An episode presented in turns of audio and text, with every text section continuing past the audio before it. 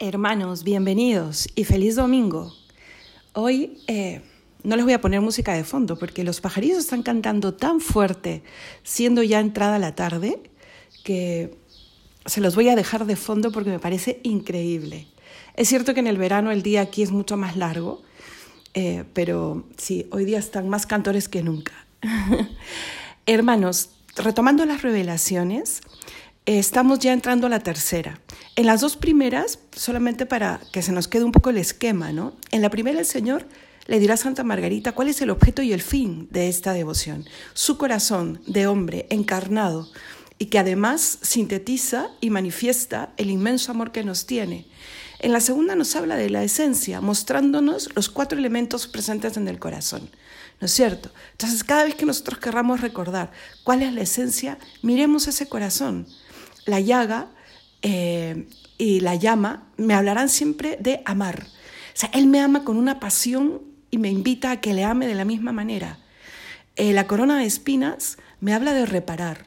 Esa realidad de un intercambio de corazones y de amor abre al Señor a la posibilidad de sufrir por mí y que es algo, e, es un misterio increíble, Dios que sufre.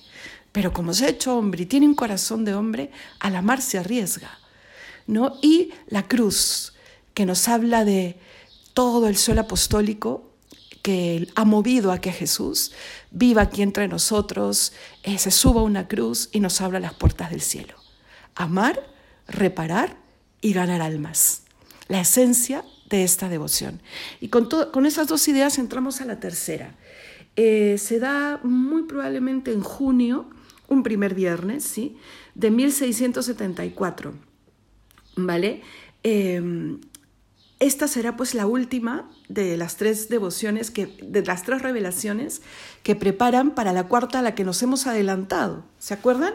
Hace un par de días, para comprender bien eh, el valor de la fiesta que hemos celebrado el día viernes, pues nos adelantamos un poquito. Así que mañana que pasado mañana que veamos un poco esta cuarta revelación, ya la pasaremos mucho más rápido.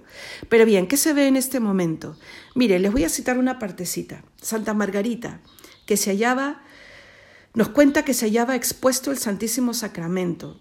Después de sentirme retirada, dice, en mi interior, por un recogimiento extraordinario de todos mis sentidos y potencias, Jesucristo, mi amado, se presentó delante de mí todo resplandeciente de gloria, con sus cinco llagas brillantes, como cinco soles, y despidiendo de su sagrada humanidad rayos de luz de todas partes, pero sobre todo de su adorable pecho, que parecía un horno encendido, y habiéndose abierto, me descubrió su amante y amable corazón.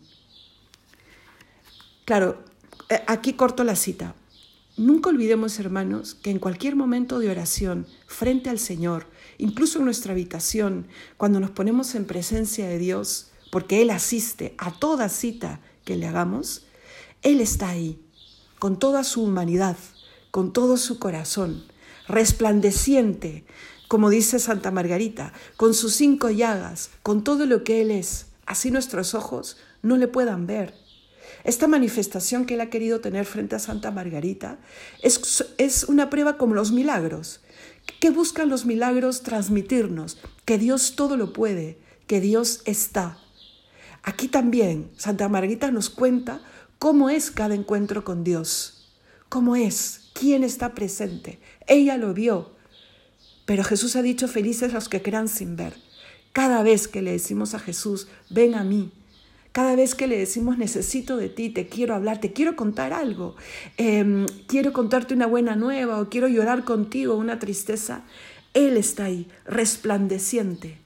Y nosotros, devotos del corazón de Jesús, debemos todavía comprender eh, sin olvidar nunca que Él ahí presente también me muestra su corazón, con todo lo que ese corazón significa.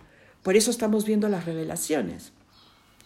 Y quiero citarles esta segunda parte que la vamos a profundizar el día de mañana, pero para que te dejen pensando, ¿vale? Dice, entonces me manifestó las inenarrables maravillas de su puro amor y hasta qué excesos de caridad le habían conducido para con los hombres, de quienes sólo recibía ingratitud y olvidos. Le dice Jesús, se me hace esto más insufrible que todo, cuanto padecía en mi pasión, tanto que si hallara en ellos alguna correspondencia amorosa, consideraría como de poco cuanto hice por ellos, y querría, a ser posible, padecer más. Pero ellos corresponden a mis desvelos en hacerles toda clase de beneficios con frialdades y desdenes.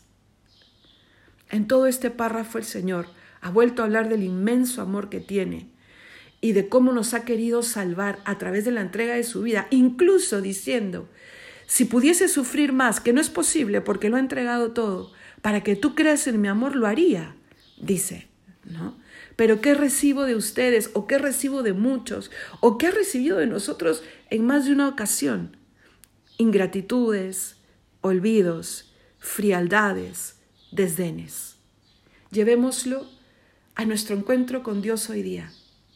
Señor, no quiero, no quiero, no quiero ser ingrata, no me quiero olvidar. Ayúdame a no ser fría, que mi corazón se encienda como un horno de caridad como el tuyo y, protégeme de los desdenes que me llevan, me llevan a no creer en la verdad, a no buscar la verdad, a no pelear por ella incluso en el mundo, a no ser testigo de esa verdad y, y promotor de la paz que viene de ti, Señor. Nos encontramos el día de mañana.